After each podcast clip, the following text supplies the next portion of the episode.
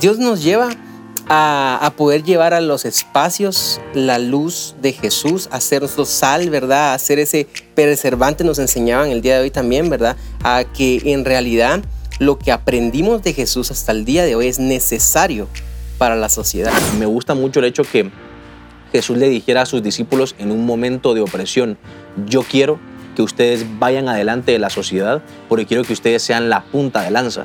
El Señor como Jesús, o sea, nos hace a nosotros tener ese amor para que entonces restauremos hogares. Entonces vengan los milagros. Tú te puedes imaginar lo que, o sea, que ya no hay gente enferma. Bienvenidos. Esto es el Discipulado de Casa de Dios, un espacio para compartir y crecer juntos. Bienvenidos al Discipulado de Casa de Dios. Estamos muy contentos de poder entrar a tu hogar. Lo que vamos a aprender el día de hoy va a ser de mucha bendición. Quiero recordarle a todos los líderes, este es el momento que todos tenemos a la semana de poder escuchar la palabra del Señor, que podamos todos aprender, de que reúnas a tus ovejas y que tú aprendas de lo que Dios nos quiere mostrar a través de ella. Y quiero recordarte que eh, debes de adquirir tu Lifebook. Esto es la herramienta indispensable que tú debes de tener para poder comunicar la palabra del Señor en tu grupo. Y recuerda que tú le pones la salsa, que tú le pones eh, la forma como tú predicas y tú pones los ejemplos. Pero si algo es importante es que recuerdes que esta es la herramienta que utilizamos para todos los grupos de amistad. Y estamos terminando marzo, iniciando abril, pero quiero recordarte que estamos ahora eh, por enseñar lo que es la pasión de Cristo. Así que eh, en la palabra del Señor y estoy seguro que va a ser de mucha bendición. Y hoy pues nos acompañan acá eh, dos de mis discípulos eh, que amo muchísimo, que son personas indispensables, que aprendo muchísimo de cada uno de ustedes. Eh, sé que Dios los ha levantado de una manera sobrenatural. Y pues hoy nos acompaña Ludin y Kerin. Bienvenidos, si se pueden presentar. Pues muchísimas gracias, es todo un placer compartir pues con vos y con vos, con los dos y con toda la audiencia que nos está escuchando, así que espero que Dios pueda hablar a través de nosotros. Muy bien. Eh, la verdad es que es una bendición estar compartiendo, ¿verdad? Estoy a, cargo de la red en Quiché y pues es un honor que estar contigo, pastor, hoy para compartir el discipulado. Buenísimo. Quiero contarles que, que Keren tiene, es el líder de, de Quiché este, en, en Ahí él ya tiene grupos todas las semanas, de lunes a domingo, así que si alguien nos ve y nos sintoniza, o en Antigua, que tenemos también varios de los grupos en los que Lubin está a cargo. Bueno, vamos a ir a la palabra del Señor. Hemos estado hablando de lo importante que es que Jesús es la piedra angular. Y queremos enfocarnos hoy en lo importante que es, eh, nosotros, pues todos los que estamos acá vivimos como sociedad. Jesús impacta toda nuestra vida. Y lo que vamos a ver hoy, y lo vamos a resumir, es en el, los versículos que hemos estado leyendo. Lucas 6, 27 dice, pero vosotros los que oís, dice, os digo, amad a vuestros enemigos. Y me quiero detener ahí. ¿Por qué? Porque si se dan cuenta, lo que vino a hacer Jesús fue a levantar el estándar de nuestra sociedad. Lo que hizo fue levantar nuestro estilo de vida a un nivel más alto. ¿Por qué? Porque estábamos acostumbrados a escucharlo de una forma. Pero ahora Él nos dice, ustedes habían oído, ahora yo les digo. Y esto es lo que, lo que queremos empezar el día de hoy. Y vamos a ir a Mateo capítulo 5, 13. Y lo que empieza diciendo acá es, ustedes son como la sal que se pone en el horno de barro para aumentar su calor. Si la sal pierde esa capacidad, ya no sirve para nada, sino para que la, la tiren a la calle y la gente la pisotee. Ustedes son como una luz que ilumina a todos son como una ciudad construida en la parte más alta de un cerro y que todos pueden ver. Nadie enciende una lámpara para meterla debajo de un cajón. Todo lo contrario, la ponen en un lugar alto para que alumbre a todos los que están en la casa. De la misma manera, la conducta de ustedes debe ser como una luz que ilumine y muestre cómo se obedece a Dios. Hagan buenas acciones, así los demás verán y alabarán a Dios, el Padre de ustedes que está en el cielo. ¿Qué fue lo que hizo el Señor acá? Lo que hizo fue recordarnos a cada uno de nosotros lo que somos. Somos sal y la luz del mundo. Vamos a empezar con ello, vamos a comentarlo y vamos a ver cómo Dios quiere que nosotros vivamos para que nuestra sociedad sea cada vez mejor. Es, es bien interesante el hecho de, de, este verso que, está, bueno, que empieza en Mateo 5.13. Bien interesante porque si nos ponemos como en el momento histórico, creo que es un poquito choqueante o sorprendente el hecho de saber que lo que Jesús les estaba diciendo a sus discípulos, y no solo a sus discípulos, sino que también a las demás personas, les estaba diciendo, en medio de la opresión romana, en medio del gobierno romano, yo quiero que ustedes sean ejemplo, que ustedes sean luz y que ustedes lideren el cambio. Entonces creo que eso es algo muy fuerte y creo que también es la tarea que Dios nos pone a nosotros como iglesia hoy en día. Y, era justo lo que mencionabas de, viene Jesús y decía, ustedes ya conocían una forma de vivir, ¿verdad? Una forma de hacer las cosas que era hacer A, B, C y D, pero ahora yo les digo, y puso la vara muchísimo más alto, como decimos en Guate, lo puso más yuca, y, eh, pero creo que la razón por la cual lo decía era para que nosotros fuéramos los que lideráramos, los que fuéramos la luz, que fuéramos la sal en la sociedad. Y creo que el elevar ese estándar como cristianos a veces no estamos acostumbrados a hacer no nada más más de lo que se nos pide, sino que hacer cosas difíciles, porque muy a menudo encuentro yo que nos disfrazamos mucho en la gracia, ¿verdad? Y, es como, ah, la gracia del Señor, por eso es de que venimos y en lugar de cumplir los estándares medios que decía Jesús, eh, venimos y nos queremos poner más abajo para que su gracia nos levante. Pero en realidad Jesús venía y nos decía, no, yo te pido que vayas muchísimo más allá, ¿verdad? Y entonces eh, yo creo que es bien interesante y, me gusta mucho el hecho que Jesús le dijera a sus discípulos en un momento de opresión, yo quiero que ustedes vayan adelante de la sociedad porque quiero que ustedes sean la punta de lanza. Y creo que de esa manera es la cual, en la cual Dios quiere cambiar las sociedades, que no es nada más, eh, no es como el mundo lo piensa, no es como el mundo lo hace, no es con la organización como nos enseñan incluso a veces en las universidades o en los colegios o como la gente piensa, sino que es como Jesús lo dejó escrito y como Jesús quiere que lo hagamos, que cambiemos la sociedad, ¿verdad? Eh, en medio de toda esa opresión, me fascina también que luego de que pasó muchos años, la iglesia ya no fue oprimida por el gobierno, sino que la iglesia llegó a estar al lado del gobierno. ¿verdad? Y fue a través de todos los cristianos o todos los, los discípulos de Jesús que hicieron todo ese labor de discipulado que hoy estamos haciendo, ¿va? Que hicieron todo ese labor que pasaron 400, 500 años después y lograron establecer la iglesia como algo tan importante como el gobierno. Entonces, creo que si Cristo nos dice, no, lo que tenés que hacer es más, más allá de nada más eh, dejar de pecar o portarte bien, sino que tenés que ir más allá porque quiero que construir mi reino, es porque hay algo muchísimo más grande de lo que Dios nos está pidiendo. Sí. Sí, claramente cuando conocemos que la oscuridad, ¿verdad? O las tinieblas es la ausencia de la luz.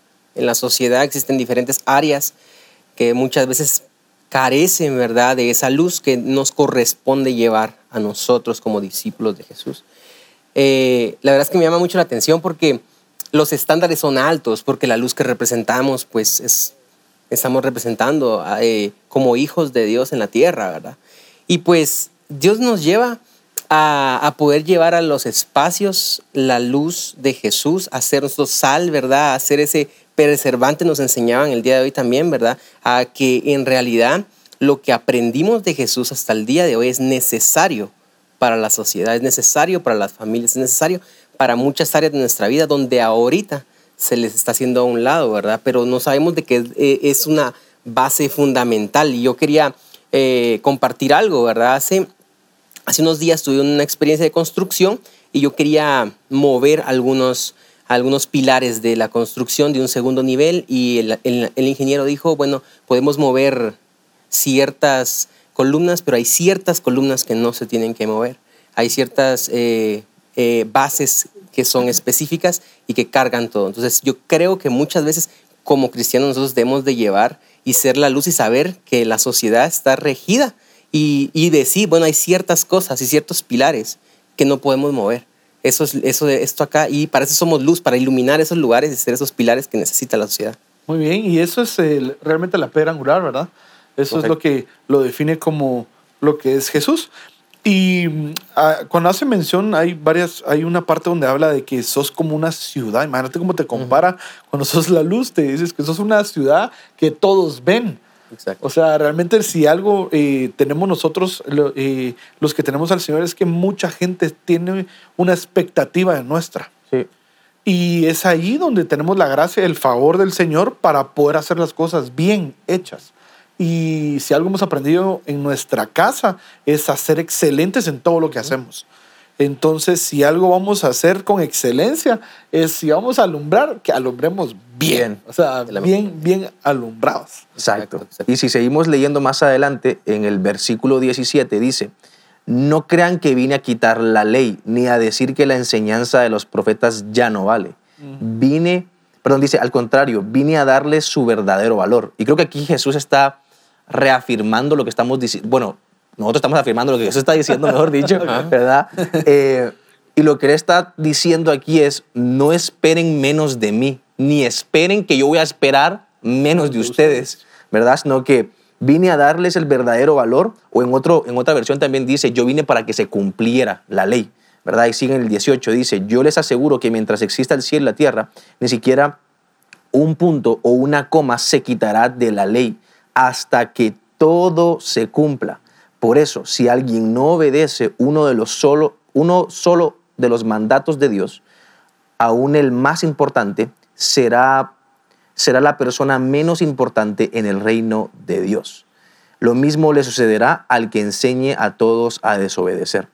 Pero el que obedezca los mandamientos y enseñe a otros a obedecerlos será muy importante en el reino de Dios. Ahí existe algo muy interesante que es el hecho de cómo, de nuevo, no es que venga Dios a cambiar todo lo que Él creó, porque mucha gente pudiera pensar así como Jesús lo que está haciendo es cambiándolo. No, Jesús lo que está haciendo es llevándolo a otro nivel, ¿verdad? Eh, no nos está bajando de nivel, nos está elevando a cada uno de nosotros.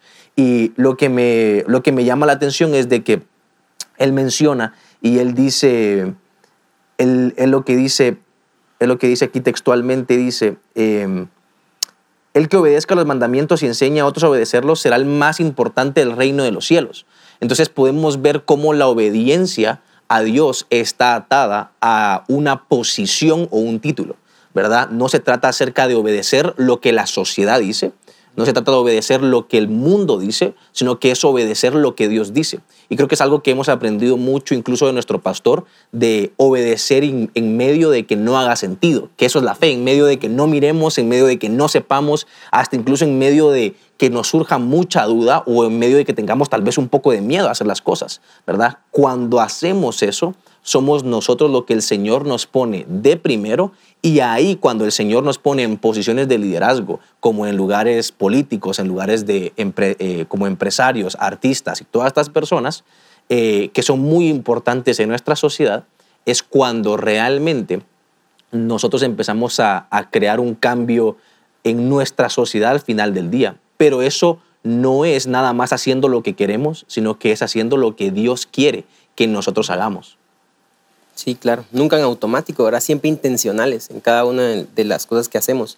Jesús creo que algo que hizo es ser muy intencional. Si antes tal vez teníamos la ley, ¿verdad? Tal vez la ya tenían como en automático, pero a veces el ir más allá nos hace ser la intención que está detrás de lo que te estoy pidiendo. O sea, no solo te estoy pidiendo no mates, no te estoy pidiendo ama también, te estoy pidiendo que seas intencional con las personas, que perdones, que seas muy intencional en cada una de las cosas y, eh, y subir, como comenzábamos diciendo, ¿verdad? subir el estándar, ¿verdad? Para que las personas vean en realidad el valor que tienen las enseñanzas y decir lo que decía, ¿verdad? No las abole, sino que no vino a abolir, sino que las vino, ¿verdad? A cumplir y a tener un nuevo nivel, ¿verdad? De servicio y un nuevo nivel de entrega hacia las personas.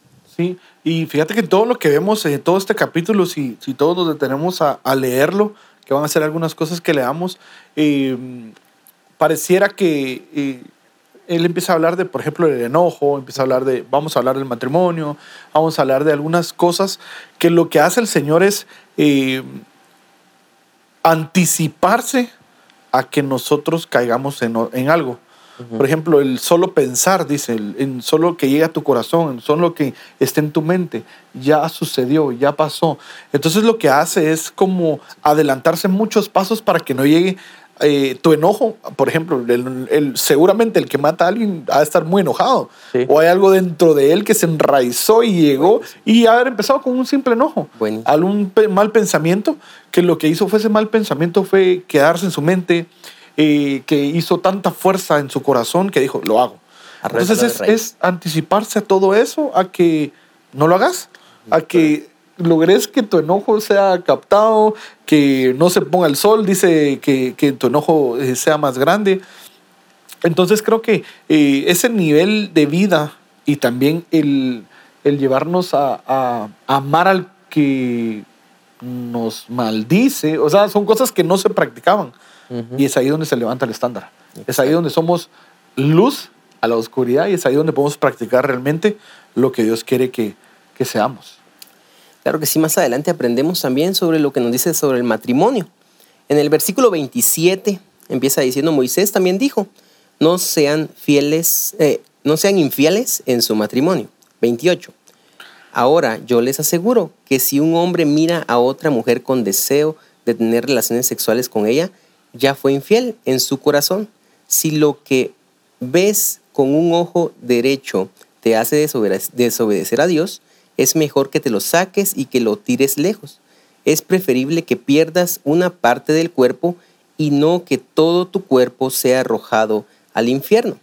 Si lo que haces con tu mano derecha te hace desobedecer, es mejor que te la cortes y la tires lejos. Es preferible que pierdas una parte de tu cuerpo y que no todo tu cuerpo se vaya al infierno. Yo creo que está excelente lo que decías. Creo que él se anticipa, ¿verdad? Él se anticipa a, algo que puede, que puede sembrarse en nuestro corazón y puede dar un fruto incorrecto, ¿verdad? Y la verdad es de que ah, hay algo muy especial acá, ¿verdad? Que a la Biblia no le hacía falta, me encantaba que el pastor nos, nos enseñaba eso, a la Biblia no, se- no le hacía falta adelantarse, Eh, nos dice, si una parte de tu cuerpo te hace pecar, ¿verdad? Si un brazo, eh, córtatelo, ¿verdad? A veces lo leemos literal, pero en realidad es cerrar esos espacios, ¿verdad? Como persona, cerrar de raíz, hay cierta actitud que me está haciendo alejarme, hay cierto horario que tengo que cuidar, hay cierta conversación que no tengo que tener. Entonces es, eh, es mejor cortar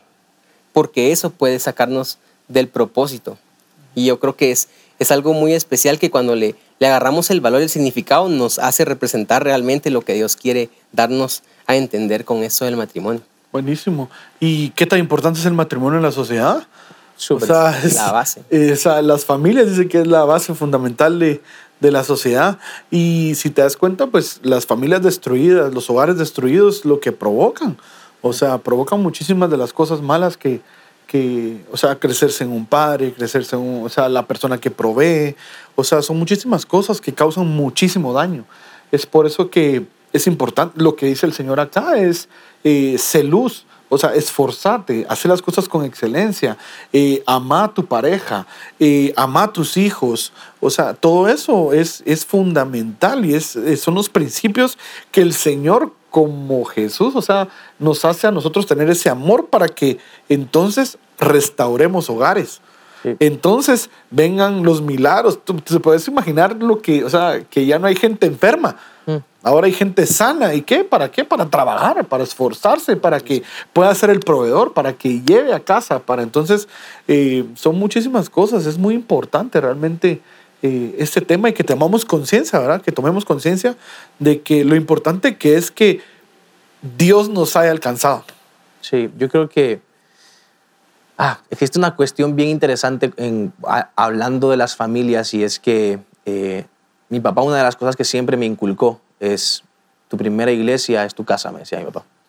Eh, y, y creo que es una de las cosas que nosotros tenemos que ver y también otra cosa que tendríamos que decir con esto, el hecho de que cuidemos a nuestra primera iglesia, a nuestra, a nuestra casa, no significa que descuidemos a la iglesia por la que Cristo vino a morir, ¿verdad?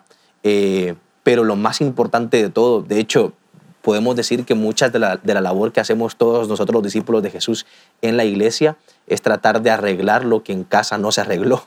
Y, y creo que esas son una de las cosas muy importantes que justo mencionabas, ir primero. Yo creo que el llamado que el Señor nos hace a nosotros como discípulos de Él, porque nosotros no somos tú que me estás escuchando no sos miembro, perdón, no sos, no sos parte de la multitud, sino que sos discípulo de Dios y ser discípulo de Dios te pone en otro lugar, te pone en otra posición y el llamado de un discípulo de Dios creo que es que nos manda a nosotros a ir adelante. Y creo que todos nosotros queremos ser cabeza y no cola y nos ponemos súper felices cuando se predica eso, pero creo que no nos damos cuenta de realmente lo que eso significa. Lo que eso significa es lo que hoy estamos hablando, de que nuestro estándar tiene que ir más allá, que nuestra familia tiene que ser la primera que tiene que estar saludable, que tiene que estar bien económicamente, que tiene que estar bien. Nuestros hijos tenemos que amarlos, tenemos que cuidarlos, tenemos que protegerlos de la sociedad, educarlos de la mejor manera, a nuestros papás los tenemos que honrar, ¿verdad? Y es algo que a veces un líder, porque está tan ocupado en otras cosas, en el trabajo, uno a veces lo pierde. Y, y es bien interesante porque con Dios no hay que negociar con Dios no es mi iglesia o, mi familia o mi trabajo, porque a veces pareciera que lo partimos en tres, ¿va? Mi iglesia, eh, voy a agarrar a mi iglesia y me descuido a mi familia, o agarro a mi familia y descuido a mi iglesia o mi trabajo. Y con Dios no te está llamando a nada más una, Dios te está llamando, tenés que ser excelente, bueno y entregado completamente en los tres. Y eso es elevar el estándar. Eso es, tenés que cuidar a tu esposa, tenés que amar a tus discípulos, tenés que eh, ser disciplinado en tu trabajo, con tu jefe o en tu empresa o lo que sea que hagas. Y tenés que ser excelente y darme lo mejor a mí y a la sociedad, porque es la única forma en la cual vamos a construir el reino de los cielos aquí en la tierra y vamos a hacer que mucha más gente conozca el nombre de Cristo, ¿verdad? Entonces, creo que nosotros como discípulos del Señor tenemos que darnos cuenta que no es ni una ni la otra, es todas, porque cuando Jesús vino, y él lo dice en el pasaje, él dice, yo no vengo aquí a abolir la ley o a quitarla, yo vengo a que se cumplan absolutamente todas. Entonces no es de cuál te gusta, cuál te parece, no, es absolutamente todas. Muy bien. Y mm, para ir concluyendo, ir cerrando, eh, si se dan cuenta hemos tocado algunos eh, temas importantes que nosotros debemos de aportar. Y si algo es, es, es conveniente, es que mm, cada vez que alcanzamos a alguien, cada vez que alguien conoce al Señor, porque posiblemente digas eh, a, dónde queremos llegar, y pues los mandatos se resumían en dos, dice, amar a Dios con todas tus fuerzas, con toda tu mente, con todo tu corazón, y amar al prójimo como a ti mismo. Decía, pero después le dice Jesús, ámenlos como yo los he amado. Mm. cuando leí eso dije, no, o sea, seguís subiendo el estándar, Señor. O sea, porque no es lo mismo amarlo como yo me amo a mí, porque amarme a mí yo puedo amarme y estar descuidado. Y ese es el amor que le tengo a las demás personas, pero no dice, ámenlos como yo los he amado. ¿Cómo nos amó el Señor? Él lo dio todo. O sea, entregó completamente su vida. Y eh, creo que esta es la parte fundamental donde se resumen todos. Decía, y se resume todo en amar al prójimo. ¿Por qué? Porque cuando amamos al prójimo, se cumplen los demás mandatos. Correcto. No deseamos lo que tiene, no queremos, eh, no deseamos a la mujer que no es nuestra, no matamos, no robamos, no mentimos. Entonces ahí se resumen. ¿Y qué gana la sociedad? que no hayan, no hayan extorsiones, que no haya gente quitándole lo que no es suyo, eh, que no haya eh, gente haciéndole daño a otras personas. Y eh, dice en Mateo 5:43, esta es otra orden que dio Moisés hace muchísimo tiempo. Amen a su prójimo y odien a su enemigo. Pero ahora yo les digo, amen a sus enemigos y oren por quienes los maltratan. O sea, cuando hacías mención del pueblo, ¿quiénes eran? eran eh, estaban esclavizados, estaban bajo las órdenes de otra persona. Y cuando le dices esto, imagínate, ellos creían que venía el Salvador a liberarlos de la esclavitud, a liberarlos y era decirles, miren, amen más, oren por ellos. O sea, eso no hace sentido en el pueblo, pero hace sentido cuando lo empezás a practicar porque entonces las demás personas conocerán del amor de Dios. Y al conocer del amor de Dios van a dejar de esclavizar van a dejar de oprimir, van a dejar, y van a soltar a las personas que los están maltratando. Y dice, así demostrarán que actúan como su Padre Dios, mm. que está en el cielo. Él es quien hace que salga el sol sobre los buenos y sobre los malos. Él es quien manda la lluvia para el bien de los que lo, lo obedecen y los que no lo obedecen. Si ustedes aman solo a quienes los aman, Dios no los va a bendecir por eso. Recuerden que hasta los que cobran impuestos para Roma también aman a sus amigos. Si saludan solo a sus amigos no hacen nada extraordinario. Hasta los que no creen en Dios hacen eso. Ustedes deben ser perfectos como Dios, su Padre, que está en el cielo, es perfecto. Excelente. Yo estaba analizando ayer ese versículo y leí algo, ¿verdad? Decía, amad a vuestros enemigos y dejar que saquen lo mejor de ti y no lo peor. A veces debemos de preguntarnos nosotros qué hay en nosotros, porque está hablando de amor. Está hablando, como tú decías, amén como yo los he amado, o amén como, amén como ustedes se amarían ustedes mismos, pero en realidad tenemos que evaluar qué hay dentro de nosotros, en realidad, que si hay algo que nos impide amar, o sea, amar a quien nos ama o amar a nuestro, a alguien, a un amigo, a alguien es fácil, pero amar a, un, a alguien que nos hace daño es difícil, pero debería de, de ser parte de lo que hacemos cuando estamos completamente sanos, cuando hay algo en nuestra vida que, está, que ya sanó y que estamos en nuestro corazón hay amor de Dios suficiente para cubrir también lo que la otra persona tal vez pudo haber hecho por nosotros. Yo, hay una cosa bien interesante que yo he pensado mucho y, y es la siguiente. Una cosa creo yo que es saber de Dios y otra cosa es conocerlo, mm. ¿verdad? No es lo mismo alguien que sabe de Dios a alguien que lo conoce. Y me gusta mucho este, lo que estábamos leyendo aquí, porque en el 45 dice, así demostrarán que actúan como su Padre Dios. ¿Verdad? Que está hablando de que las personas que obedecen y hacen todo esto es porque conocen a su Padre, ¿verdad? Y, y, utiliza la palabra Padre. Una cosa es, ah, conozco, o, perdón, perdón, sé de un Dios, ¿verdad? Que todo lo puede, que qué sé yo, y se puede saber toda la Biblia, se puede saber todas las historias, se puede saber pero no lo conoce ni siquiera como padre. Y el hecho de conocer al padre, uno logra entender que todo lo que uno, uno hace o todo lo que el padre nos pide que hagamos es por algo, ¿verdad? Una de las cosas que a mí me han traído mucha paz cuando leo la Biblia y hay cosas que, porque siendo sinceros, uno como discípulo, ¿verdad? Una vez dice, ¿cómo yo voy a hacer esto? Pues, o sea, qué complicado amar a esta persona, qué complicado hacer lo otro, qué complicado todo esto.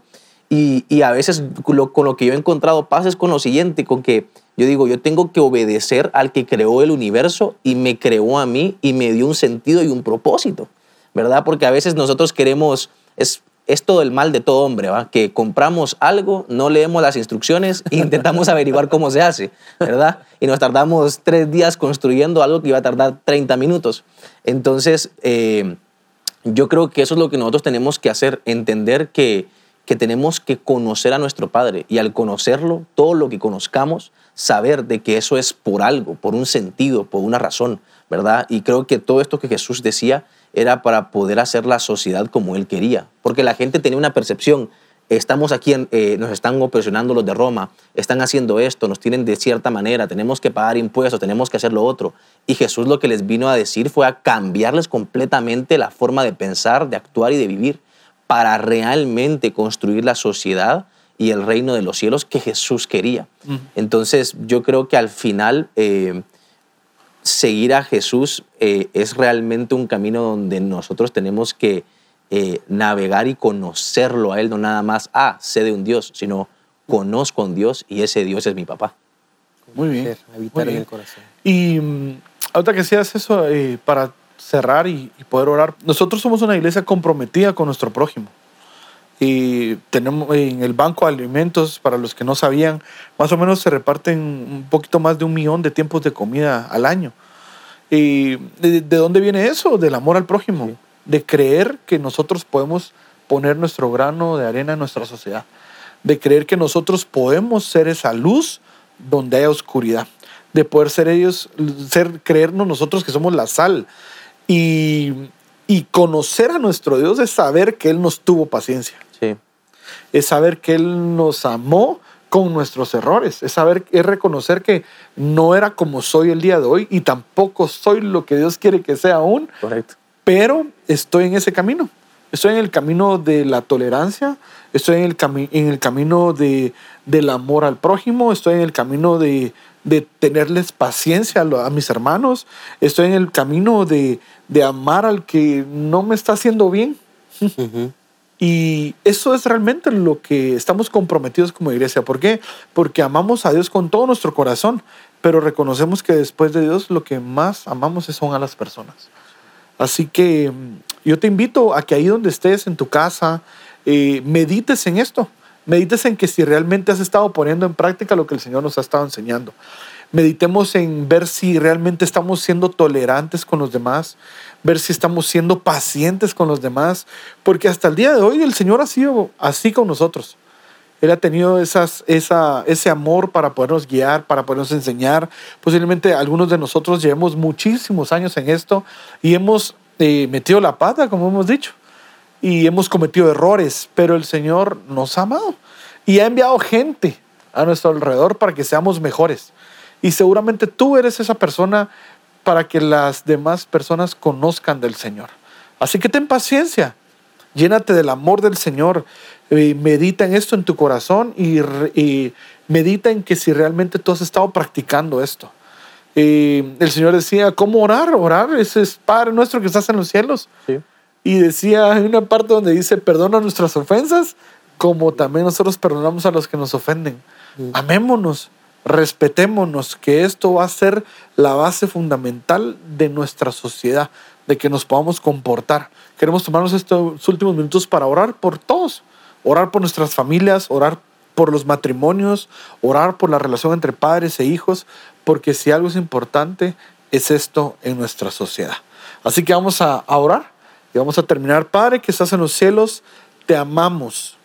Te damos gracias porque eres bueno y dentro de todas las cosas que hemos conocido, sabemos que dentro de ti está el amor, que tú eres un Dios de amor, un Dios que nos, que nos bendice, que quiere lo mejor para nosotros, que viniste, Señor, a decirnos que debemos de vivir de una mejor manera.